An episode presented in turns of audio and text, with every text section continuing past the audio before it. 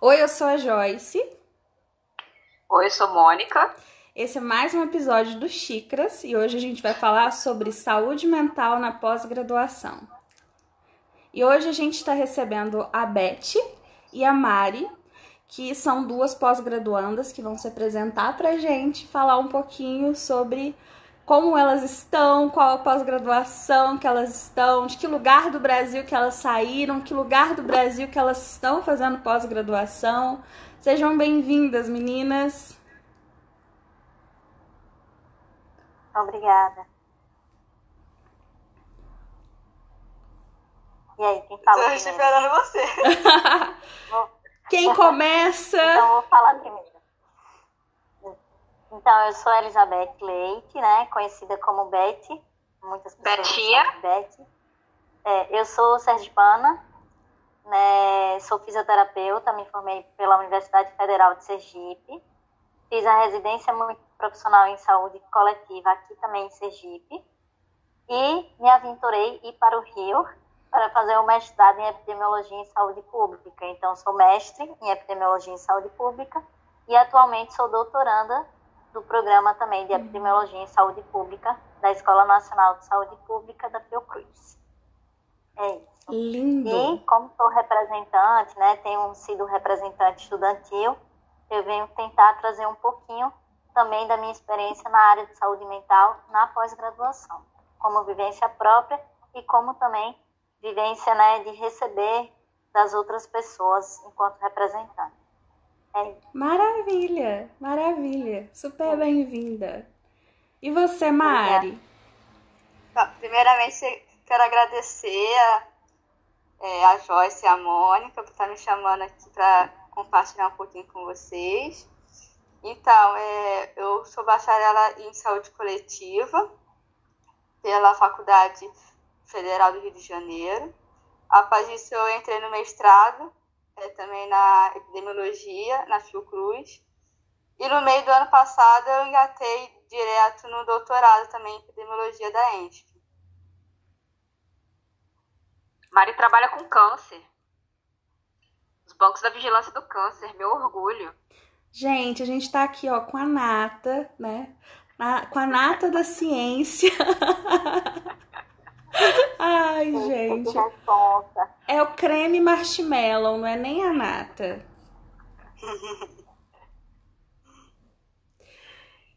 Meninas, afinal de contas, a vida não cabe no Lattes? Saúde mental é um tabu dentro da academia? Posso começar? Ai, comece. Pode, começa, mano. Olha, eu acredito que o tabu é, acontece quando um assunto não é debatido, né? Ele basicamente para manter um status quo, ou porque há o argumento da prioridade, ou seja, quando as questões, é, quando aquela questão não é prioritária, ou há questões mais importantes. E eu percebo que a saúde mental de todos os envolvidos é, com a academia, não só os alunos, vem deixando de ser um tabu. Né? Mas isso é um processo e é uma, é uma construção que, que leva tempo. Sim. É, a minha ideia né, de pós-graduação sempre foi muito próxima à ideia de fazer um mestrado, um doutorado. Então, eu entrei na graduação já pensando no que seria o meu mestrado. Então, toda essa construção é, do que eu gostaria de fazer sempre foi muito feliz, sempre foi muito agradável. Sempre vi como se fosse uma parte aí da minha vida. E eu percebo hoje que a maioria das coisas que eu fui fazer na graduação foi em conta de ter um Lattes para ter um bom currículo para poder passar em um bom mestrado. E aí no finalzinho ali da graduação eu comecei a perceber que não era só aquilo que eu queria ver outras coisas e que talvez aquela pós-graduação que eu sonhei lá desde o começo, desde o primeiro período da faculdade, ela não fosse ter para mim o retorno que eu gostaria, não só é, de carreira, mas também pessoalmente. Mas eu vejo que a minha graduação ela foi muito em função de um Lattes. E aí depois eu fui percebendo que não era aquilo que eu queria, eu fui trabalhar E aí, só depois de três anos na prática que eu fui e entrei dentro de um mestrado, que foi um mestrado muito sonhado, é, muito desejado. E eu entrei falando assim: essa, esse mestrado não vai ser a minha vida. Eu, eu vou ter saúde mental na pós-graduação e, e me ferrei. Mas enfim, é, mas sempre foi como sempre foi um objetivo para minha pós-graduação, mas eu vejo que sim, para mim dentro dentro uma boa parte da minha vida eu fazia de tudo para ter um Lattes legal. Hoje nem tanto, mas às vezes eu percebo que eu poderia, às vezes eu me sinto meio deslocada é, na, na, na, na, pesquisa, assim, porque eu não faço as coisas pensando no meu currículo, no Lattes. Eu penso muito mais de retornos pessoais que eu vou ter. É, eu, às vezes eu converso isso, na verdade, de um modo geral, com, com várias, várias amigas, né? E em alguns momentos já comentei com o Mari também, de que há muito, há muito da nossa experiência do dia a dia que não entra no Lattes, que não que não é contabilizado, que não entra ali com, com um certificado, né? São as experiências que você vive e adquire nessa caminhada que não se torna número, né? E muitas vezes a gente demora um tempo para perceber que essas outras experiências que não são contabilizadas também são, são também são importantes. Uhum. Sim, Aí deixa eu acrescentar também aí a ideia que vocês trouxeram, né? Eu acho que é bem isso. Eu acho que ainda é um tabu a saúde mental ser trabalhada na academia, mas que a gente tem falado muito mais, tem trazido muito mais à tona. Então, eu acho que a gente tem colocado isso, então isso já é uma, uma quebra de tabu, né? Mas, ao mesmo tempo, eu ainda já ouvi, né, que nós somos estamos sendo vistos como a geração Nutella, que sofre mais, que reclama mais, né, e que a gente sofre muito por pouco. Então, assim, aí vai esse, essa dúvida, né? Será que nós estamos sofrendo mais ou será que a gente está expondo mais, se expressando mais e discutindo mais, colocando isso à tona? Porque antigamente, meio que as pessoas se reprimiam, não podia Sim. colocar o seu sentimento, né? Tipo, era muito isso. Então, assim, Naturalizado, né? muito. Uhum. Exato. E hoje a gente se expressa mais, a gente reclama mais uhum. mesmo, né? Então a gente se coloca mais em alguns espaços. Eu acho que isso é um ponto a ser, a ser colocado, né? E a ser refletido. Que geração somos nós e o que é que a gente, que de fato, né? É, se a gente está quebrando ou não mesmo esse tabu. Uhum. Mas, de certa forma, e agora de uma forma pessoal, eu que achei que nem ia sofrer muito também no mestrado. No primeiro ano eu sofri bastante, né? Além de estar fora do meu, Sim. do meu estado, né? Em outro estado, nova vida. É, ainda gerei uma expectativa muito grande, porque eu acho que a gente também, quando entra no mestrado, a gente gera uma uhum. expectativa uhum. muito grande e acaba se frustrando com algumas questões, principalmente com questões é, que eu, eu tenho muita afinidade com questões que eu tenho muita implicação, que é parte pedagógica, né, de ensino é, no mestrado, a parte como que esse ensino é realizado, como que essa cobrança é realizada. Enfim, são algumas coisas que mexeram com a minha saúde mental no primeiro ano. Sim, mas para mim... Nos apoiamos nesse, nesse momento. É, todas nós. Vamos lá, grupo de apoio. Mas é um pouco disso também para mim. Eu acho que a minha grande frustração, assim, como era um sonho, era um lugar em que eu queria estar, é, foi esse lugar do, da aprendizagem. Eu vi que ele não estava tão focado assim, né, nessa. Lógico que existem trocas é, que são extremamente válidas, mas eu falo desse lugar direcionado para um aprendizado. É, que eu não consegui perceber, pelo menos dentro do que eu fui do que eu fui vendo até agora, né? Então essa troca mesmo, ah, estamos aqui para aprender, não que fosse uma nova graduação, mas eu vejo que a pós-graduação hoje ela é muito mais implicada em notas e uma produção, né, uma lógica de produtividade que ela não contempla esse lugar de trocas, ela acaba ficando muito menor. Não sei se é a mesma percepção que vocês têm.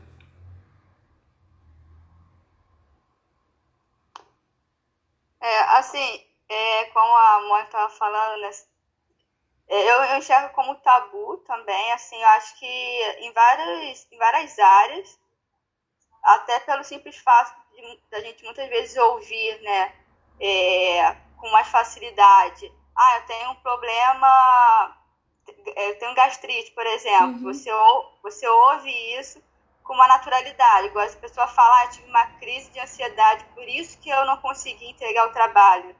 Isso não é muito bem é aceito, então eu acho que quando isso existe, a gente observa que realmente existe um tabu. O que, que a gente consegue falar sendo bem aceito e o que, que a gente consegue falar que não é, né? Uhum. É, bem aceito. Assim, na minha experiência, eu terminei a graduação, terminei no, no prazo certo, dos quatro anos, e eu fui, na verdade, eu, eu tive que defender o meu TCC antes de terminar as disciplinas, porque eu já estava querendo passar no mestrado. Uhum. E também, é, dentro dessa conjuntura, para a minha graduação, também não tinha um, uma expectativa de conseguir um emprego é, rápido.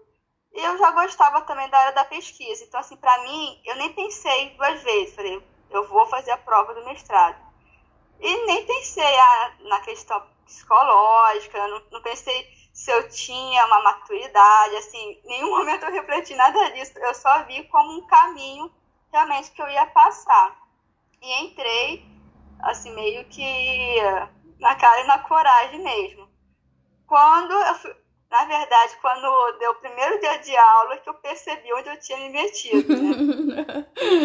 a, a coordenadora, primeiro assim, que eu não tinha nem lido a questão de regulamento, Aí chegou a coordenadora falando que tal nota é C, tal nota é D. Se você tirar um D, você já é excluído. Falei, meu Deus, eu, não, eu era para ter lido o regulamento antes, não li. Aí também outra coisa, é, o mestrado eu fiz epidemiologia geral. Não sabia nem as disciplinas, eram as mesmas da, de método quantitativo. Falei, meu Deus do céu, era para ter feito outra área. Eu não, que embora! E eu, eu caí nesse mundo assim, meio que. Falei, tô aqui. Que protocolo é esse que eu arrumei pra mim? Não, eu falei assim, nunca mais faço isso, gente. Leia o regulamento. leiam o regulamento, leiam os editais. Leiam. Eu sei que assim, no primeiro período, eu nem falava pros outros que eu tava no mestrado. se eu sair disso daqui, primeira matéria é matemática. Aí eu vou rodar na primeira disciplina, meu Deus do céu, porque D, seis e pouco, ainda era D. Eu sei que assim, aquilo foi me angustiando um pouco. Claro. Foi me angustiando um pouco. Mas assim, foi um pouco de um banho de água fria, sabe? E aí eu vi que realmente é muito mais complexo do que eu poderia imaginar, né? Mas estamos aí. Eu fiz a mesma coisa no doutorado, basicamente. Só que aí eu li os regulamentos e já estava ciente. Aí você já tinha. Você já estava com expertise de, do mestrado, você leu tudo. É importante dizer isso, assim, porque quando eu estava terminando a residência, Maria e eu fizemos. Nós praticamente graduamos juntas em saúde coletiva, né? Saúde coletiva foi a minha. Eu emendei uma graduação na outra, fiz a, a, a psicologia e emendei a saúde coletiva na UFRJ.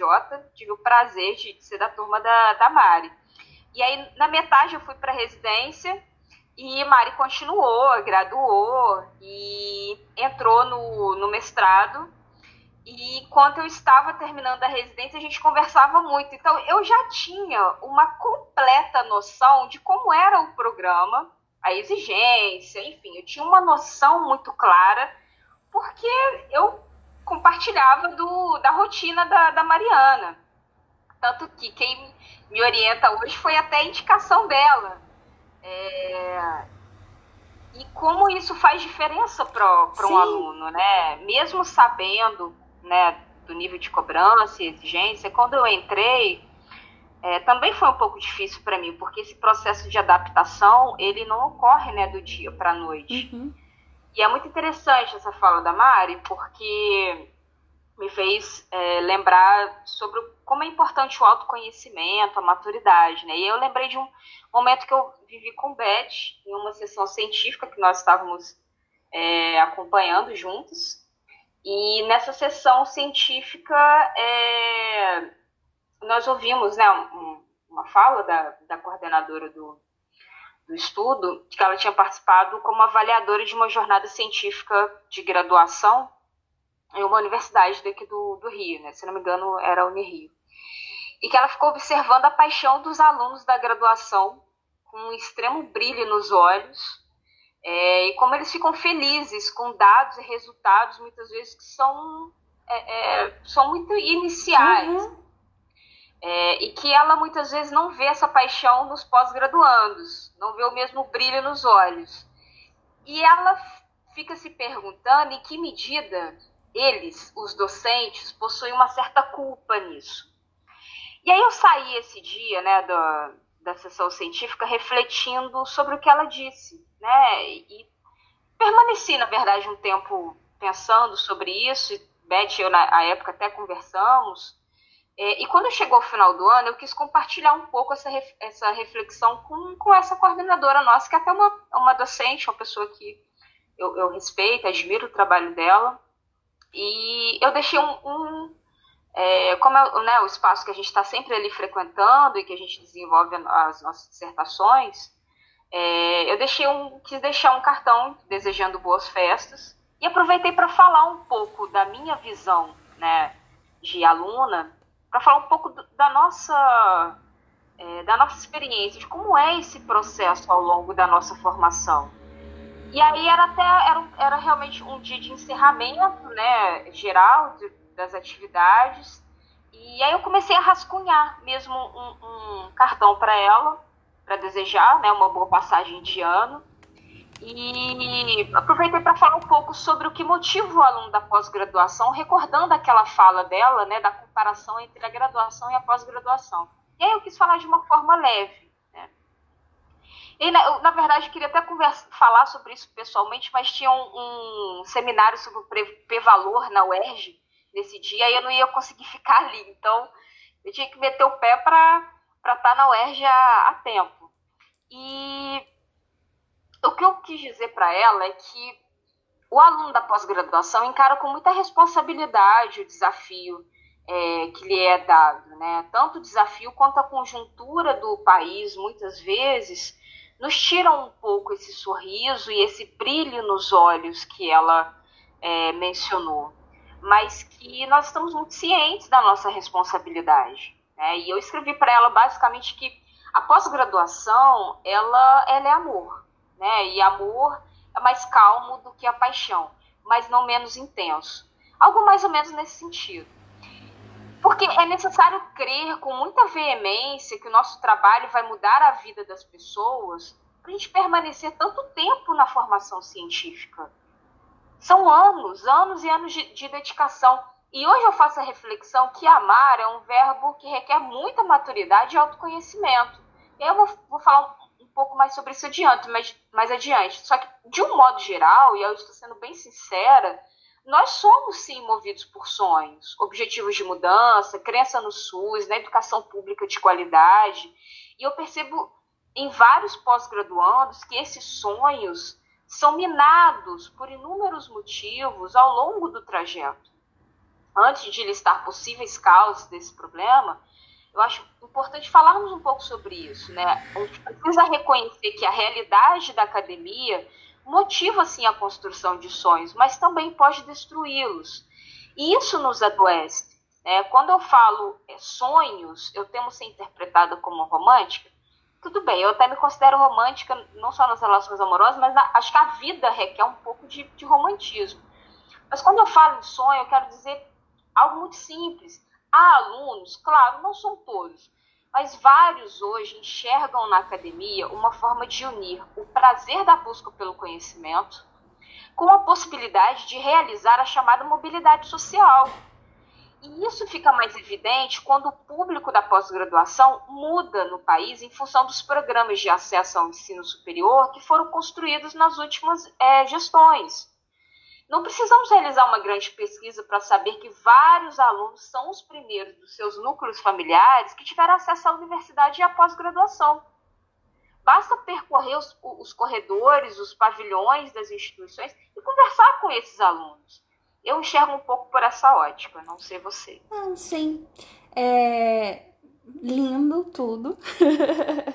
e eu acho que é muito isso também. Mas eu acho que é um muito importante que exista é, algum tipo de encontro aí, entre discentes e docentes para a gente ter essas trocas efetivas, assim, de poder entender o que que acontece, né? O que que falta desse brilho dos olhos. Então, eu acho que eles também sofrem tanto quanto é, todos nós, mas a gente ainda tem várias cargas na nossa mochilinha que é muito pesada. Eu, por exemplo, eu sou uma pós-graduanda que trabalha.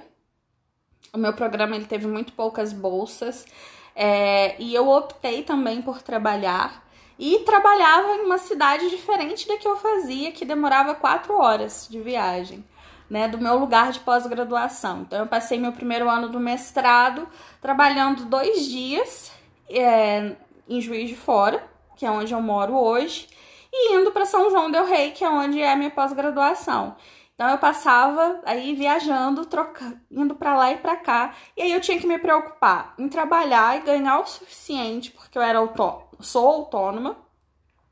Então, ganhar dinheiro suficiente para pagar a casa que eu estava morando em São João del Rei, a minha casa de Juiz de Fora, mais a casa do consultório que eu trabalho, porque eu sou psicóloga clínica também, e mais as minhas contas, mais os custos dessas viagens.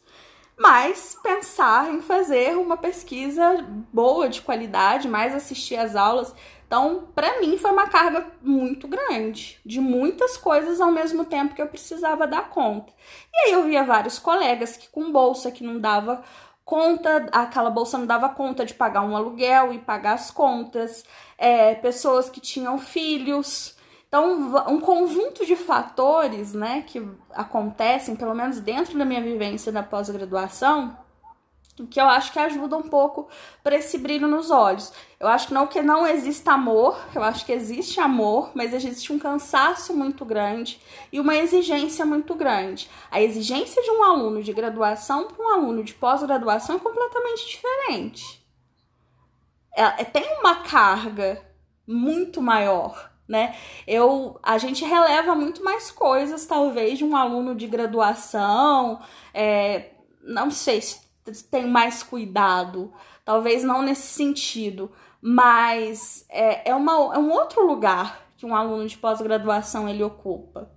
Então, hoje, teve uma pesquisa que saiu na Nature em 2018, que é, que é, da universidade, que é da Universidade do Texas, que os alunos da pós-graduação foi, foi realizada uma pesquisa com 2.200 pessoas de 26 países diferentes. 90% eram do doutorado e 10% do mestrado. É, seis, eles têm seis vezes mais do que a população em geral em desenvolver algum transtorno psicológico ou transtorno psiquiátrico. Gente, então a gente está falando que existe uma pressão real aí, né? É um lugar de pressão. É, e aí, quando, quando a gente vai conversar com amigos que são de outros programas, amigos dos nossos programas, a gente vê que isso aí é real. Ansiedade, estresse, depressão, pessoas que são, precisam ser afastadas, ou precisam, pessoas que precisam largar a pós-graduação porque elas estão passando por, um, por alguma questão que o, a, a, a estrutura em si ela não dá conta de olhar. Eu acho que tem muito disso. A, as, a cultura, a cultura em si da pós-graduação, ela não consegue olhar ainda individualidades. Aí eu não sei Sim. o que, que vocês pensam.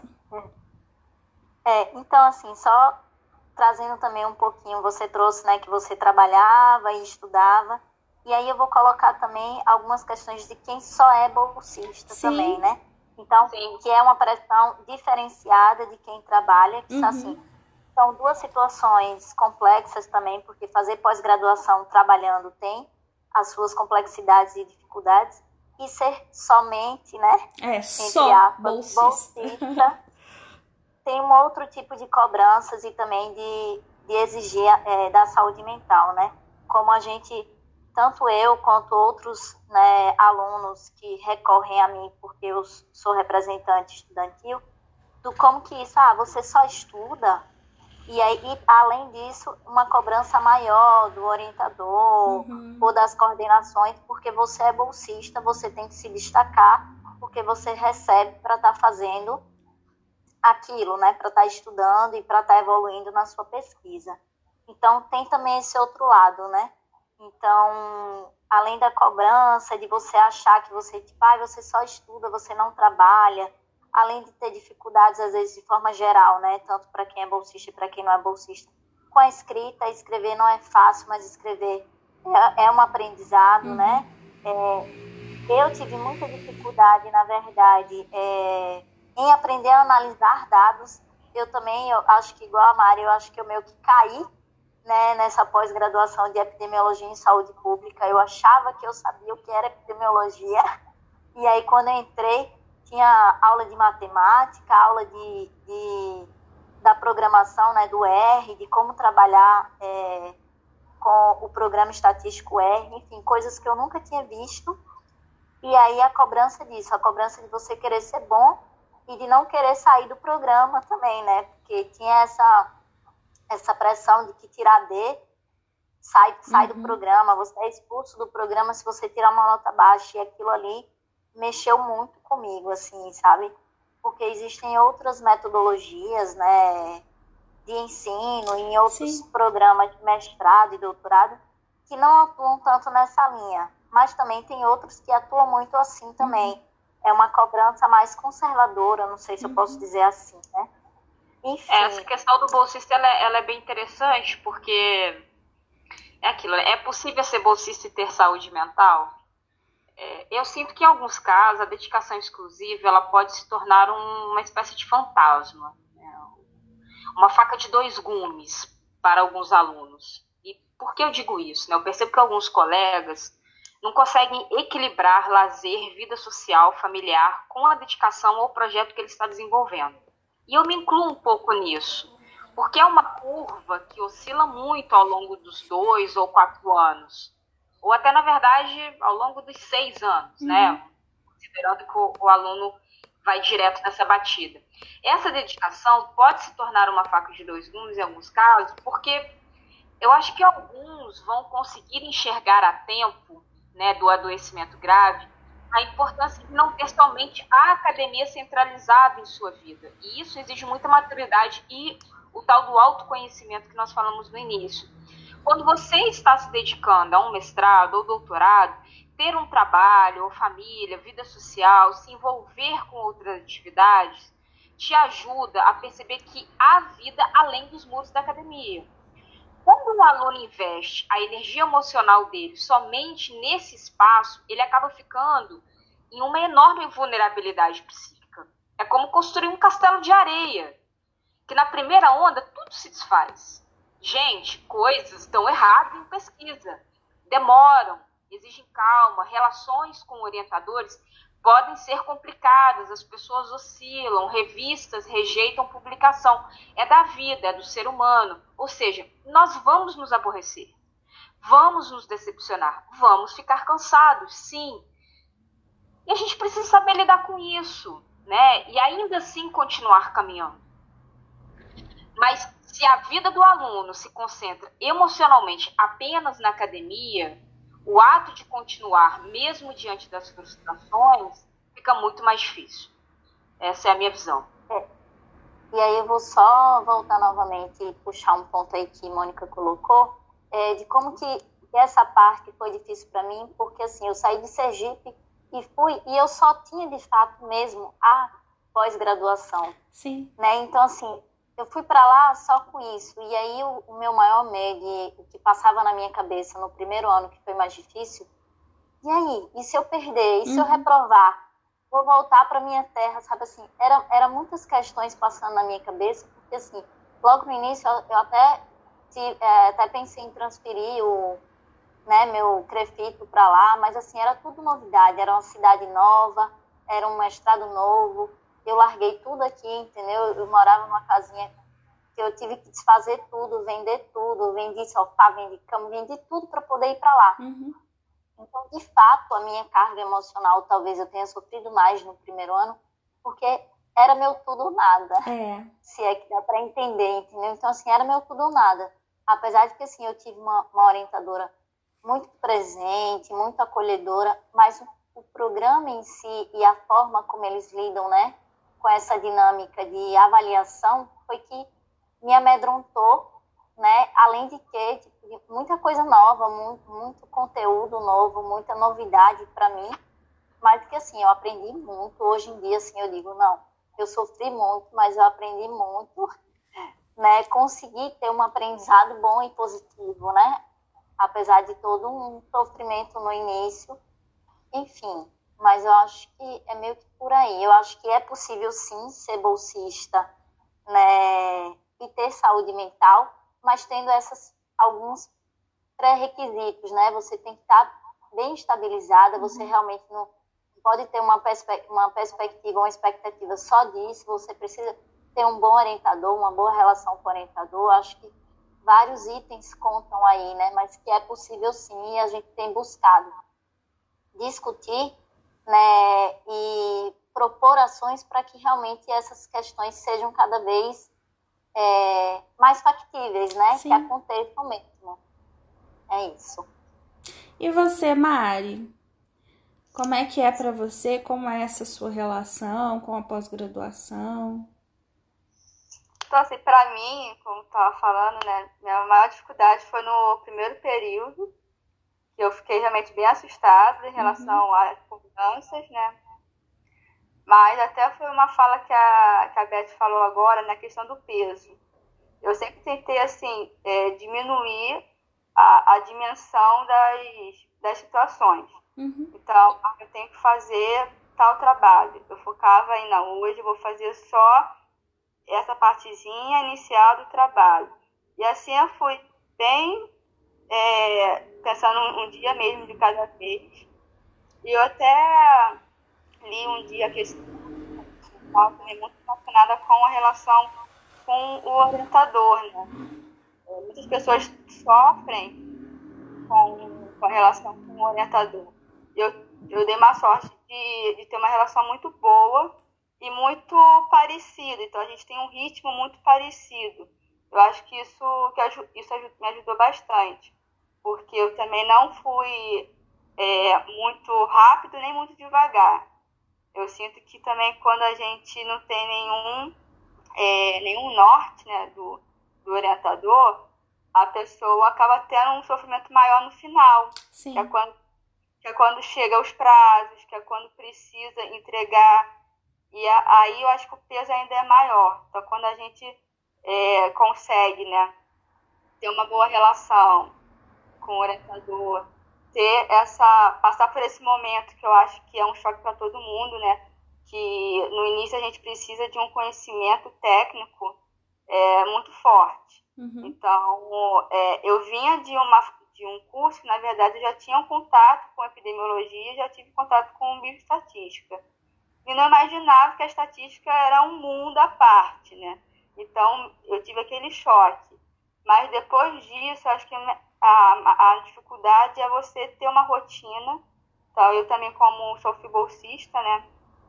Eu, eu tinha uma rotina, é, na minha cabeça era realmente de trabalho. Então, eu vou acordar esse horário aqui todo dia, vou fazer uma, uma rotina de checklist mesmo todos os dias. Então, para mim, o sofrimento foi até um pouco, um pouco menor. Uhum.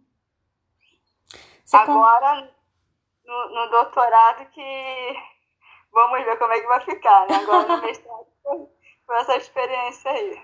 Você acha que a sua organização e essa boa relação com seu orientador, que foram um suporte aí para você conseguir dar uma continuidade com saúde mental, bem organizada?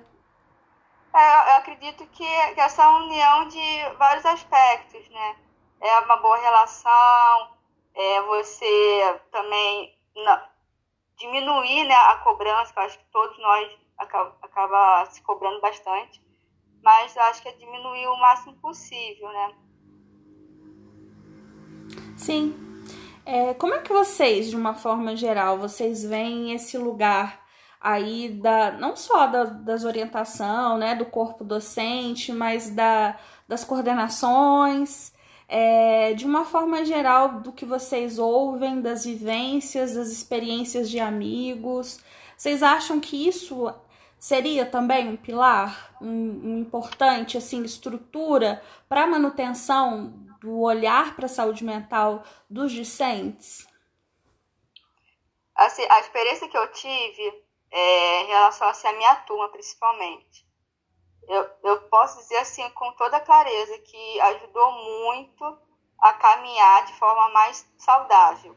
Eu tive uma turma assim bem unida, é, dentro da minha turma também grupos de, de estudo também. Uhum. Então a gente sentava para estudar estatística, estatística junto, é, discutir textos de, de epidemiologia. Então assim tenho certeza que foi crucial também. Que às vezes a, a pessoa pode até ter um, uma dificuldade de ansiedade, por exemplo, então vai ter dificuldade de estudar sozinha.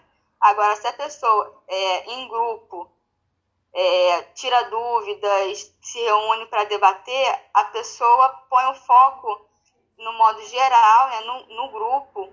Então, acho que fica muito mais fácil do que, a, do, do que se a pessoa estivesse estudando sozinha em casa presa já a uma dificuldade até emocional e psicológica, uhum. né?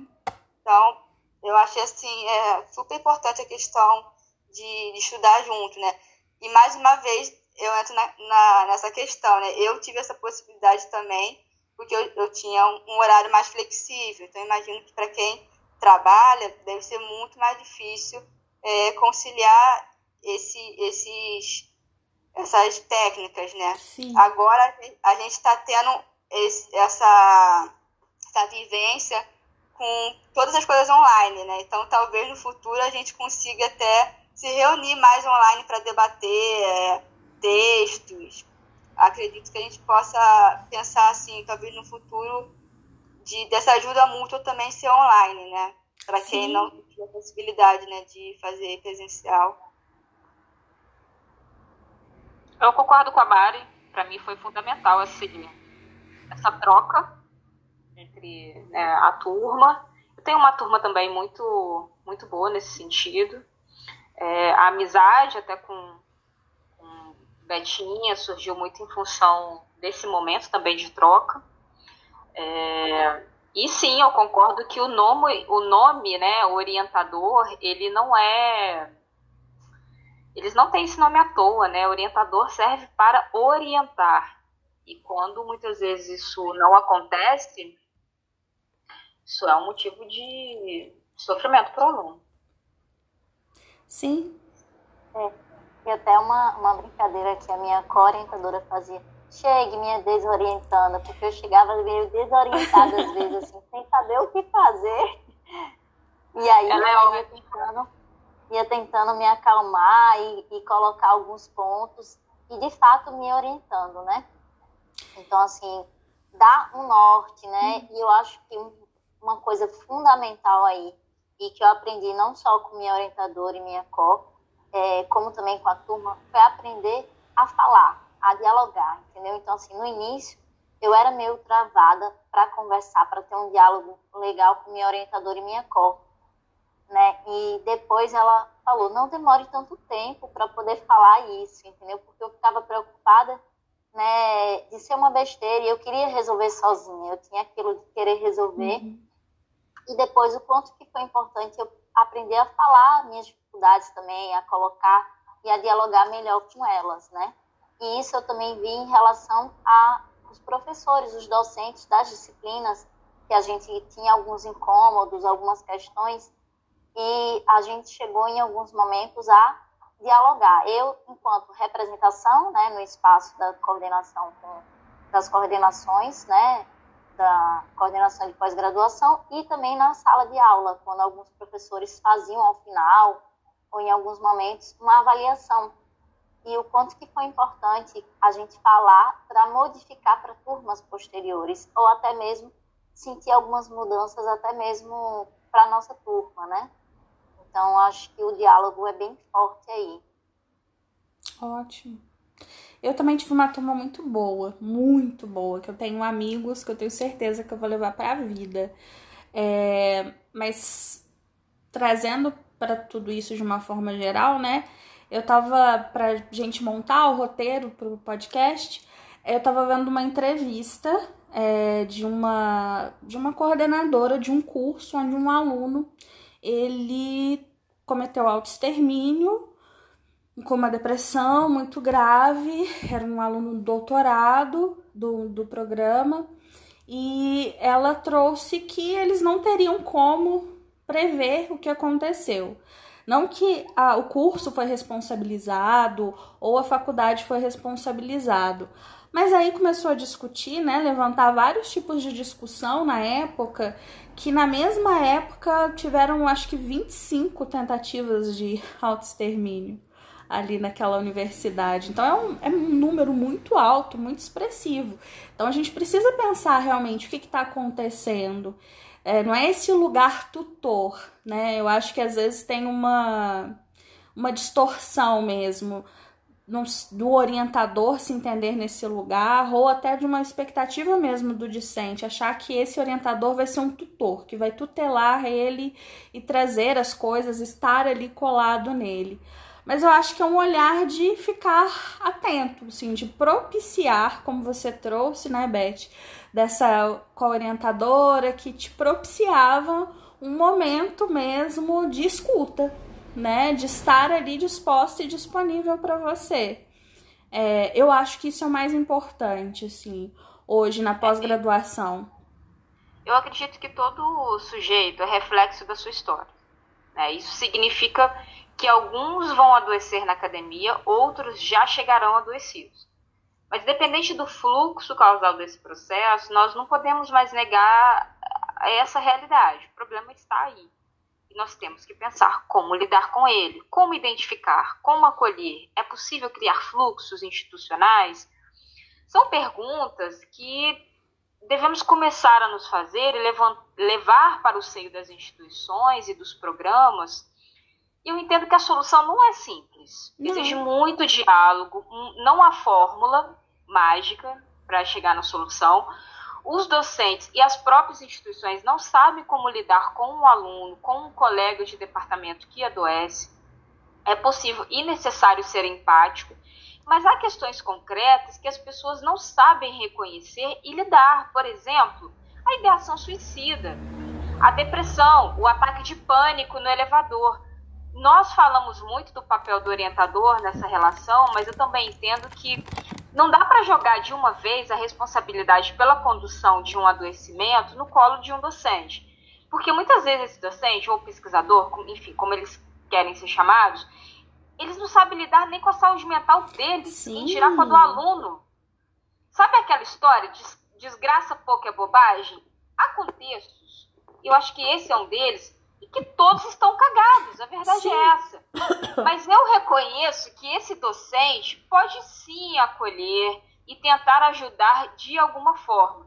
E aí pode parecer que eu estou sendo superficial, tentando livrar um pouco a, a, a né, limpar um pouco a, a barra deles, mas eu tenho muito cuidado e eu não me atrevo nem a dizer que esse orientador deve fazer uma escuta qualificada não Porque cabe. isso requer um mínimo de formação e empatia, disponibilidade humana. E, gente, sejamos sinceros, nem todos possuem isso.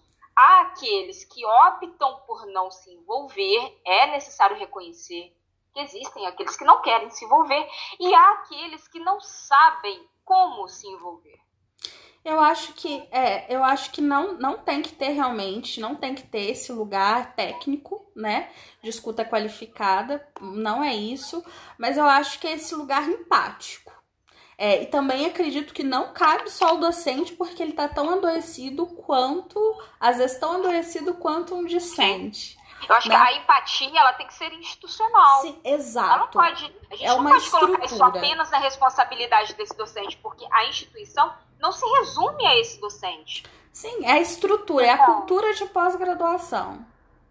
Isso. E eu acho que aí um avanço que algumas instituições têm tido nessa, nesse sentido tem sido lá na, na Fiocruz, pelo menos, existe o Centro de Apoio ao Discente, né, que a gente chama de CAD.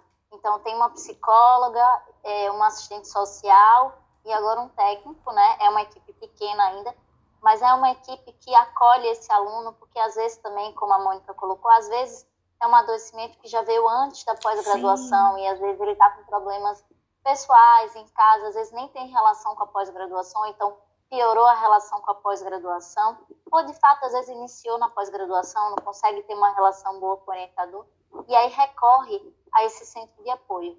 E eu também sei, e aí a gente discutiu né, em, algum, em alguns espaços, que os professores também se colocam nisso. Uma vez que eu levantei uma questão de uma aluna, e aí uma, uma deles, um deles né, me colocou assim, mas a gente também está adoecido, a gente também não quer ser visto como, como vocês estão colocando a Sim. gente, entendeu?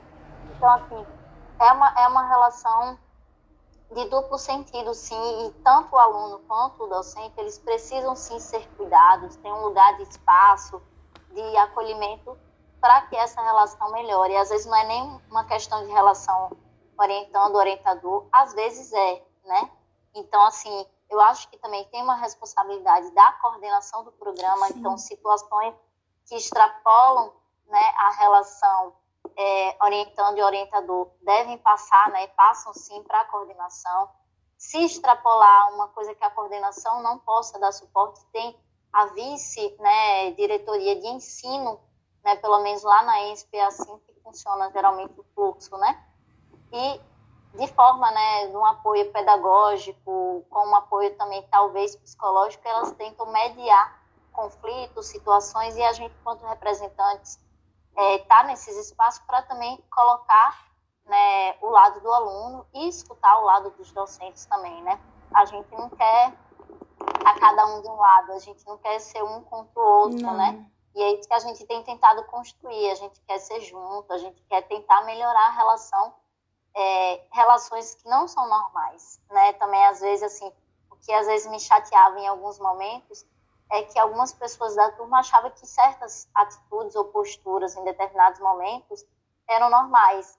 E aí eu lembro muito da, né, daquela campanha que a USP fez. Não é normal. Então, muitas situações que a gente passa enquanto aluno, ou que o docente passa enquanto docente, não é normal. Né? Então, assim, a gente precisa modificar. O que não é normal, a gente precisa discutir e modificar. E eu acho que a gente sim consegue sim transformar os espaços, né? Sim, eu acho que é, um, é isso, assim, a gente tentar conversar e ter trocas e abrir mesmo para um diálogo. Queria saber se vocês têm alguma dica de alguma coisa de saúde mental, de coisas que funcionam para vocês. Aí passando mesmo pela percepção de cada uma.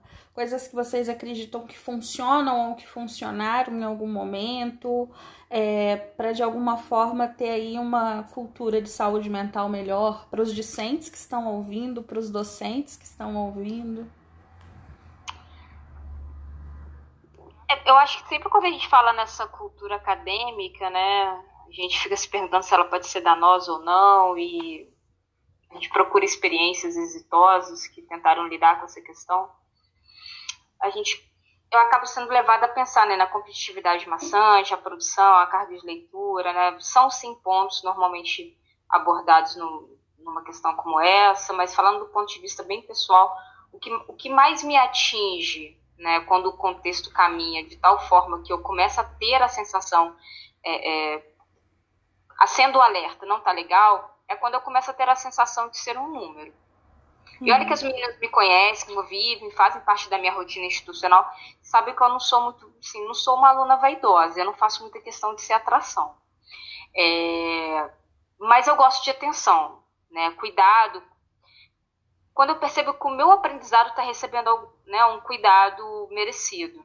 O respeito sempre pode ser recíproco. Isso Sim. já ajuda em boa medida. Né? Eu ouvi de uma amiga uma vez o seguinte: você não está na academia para aprender, sim para produzir um produto. Ponto. Eu ainda acredito que é possível aprender nesse espaço e que podemos construir relações que propiciam um processo de, de aprendizado sincero, real. Mas sim, em vários momentos somos levados a nos sentir exatamente dessa forma, como se não existisse um sujeito, como se não fôssemos é, o sujeito, e sim um número que produz outros números para o programa, para a instituição, para o orientador. Eu acho que esse pode ser um gatilho é, que muitas vezes passa despercebido nos programas, ou seja, a não valorização desse aluno na posição de sujeito, né? na posição muitas vezes de quem sofre, de quem é, acaba se frustrando, de quem muitas vezes não tem maturidade é, e autoconhecimento para lidar com, com certos problemas. E eu me lembro de uma conversa recente né, com a, a própria Mari. É, estávamos pensando que, o que é possível fazer diante desse cenário. Né? E eu lembro que nós comentamos sobre. A, isso foi antes da pandemia, óbvio, estourar, né? E que nós levamos uma proposta, tanto para os alunos quanto para a coordenação, de realizar, de criar uma espécie de, de espaço de convivência mesmo e troca entre, entre os próprios alunos, porque as turmas acabam não se conhecendo, e entre alunos e docentes. Né? Porque a gente fica muito naquele mundinho ali do, do nosso próprio orientador, e muitas vezes com esse próprio orientador a gente tem pouca troca. Né? Como é importante muitas vezes você é, conhecer a vida e a rotina daquela pessoa é, que você ensina alguma coisa, é aquela pessoa que você aprende alguma coisa com ela. Então, eu vejo isso acontecendo muito no IOC, né, que é o instituto que às vezes eu me enfurno por lá para aprender um pouco mais. Eu o IOC é uma... Instituto Oswaldo Cruz. Oswaldo Cruz. Fiocruz, desculpa, eu, às vezes eu acabo indo pelo, no automático. E eu percebo que existe muita essa troca entre docentes e, e alunos lá. Né? Às vezes um, uma simples é, é, recepção, um, um, um momento de almoço que você faz. De fato, assim, para tirar um pouco desse pedestal, sabe? E, e propiciar um encontro entre pessoas. Né? Que pessoas eu, possam se conhecer. Sim. Eu tenho para mim que algumas coisas são mínimas. Algumas coisas para mim são básicas de cuidado mesmo com o outro, a partir do momento que a gente trabalha com pessoas, né? Então, é, eu acho que é um mínimo de cuidado eu olhar para esse outro. Então, eu tenho um cuidado com esse outro, tirar desse lugar da invisibilidade mesmo. Meninas, pra gente começar a fechar o nosso Sim. programa, eu queria muito agradecer vocês. É, foi muito rico tudo que a gente trouxe aqui. Eu queria que vocês dessem só uma pincelada mesmo pra gente encerrar. Então, queria agradecer também a oportunidade, né, de estar aqui conversando um pouquinho com vocês. E uma dica que eu dou para os alunos e para os docentes é que busquem, é bem clichê, né, mas busquem relaxar mesmo, cantar, dançar, fazer o que se, se faz bem de vez em quando, para depois, né, reativar aí a mente. É hum. isso. Que é maravilhoso. Mari. É.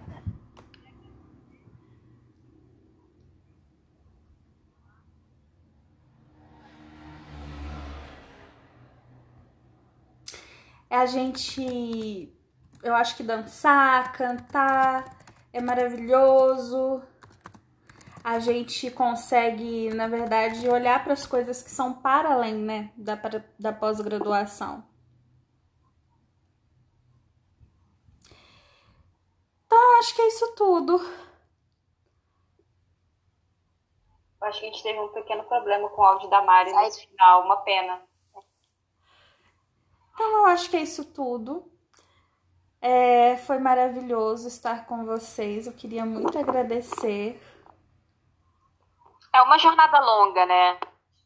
Uma jornada bem, bem longa, na verdade. E acho que a conjuntura política e social do país vem contribuindo também um pouco para esse adoecimento, né? Sim, a gente teve Porque, diminuição é... das, da, né, das pesquisas, de, é, de encargos, muitas coisas. Eu acho que a gente, eu acho que cabe até um segundo podcast sobre saúde mental na pós-graduação. A gente poder contextualizar tudo que a gente vive. Sim. Mas muito obrigada a todas. Meninas, obrigada, até a próxima. Até as próximas. Obrigada também. É. Tchau.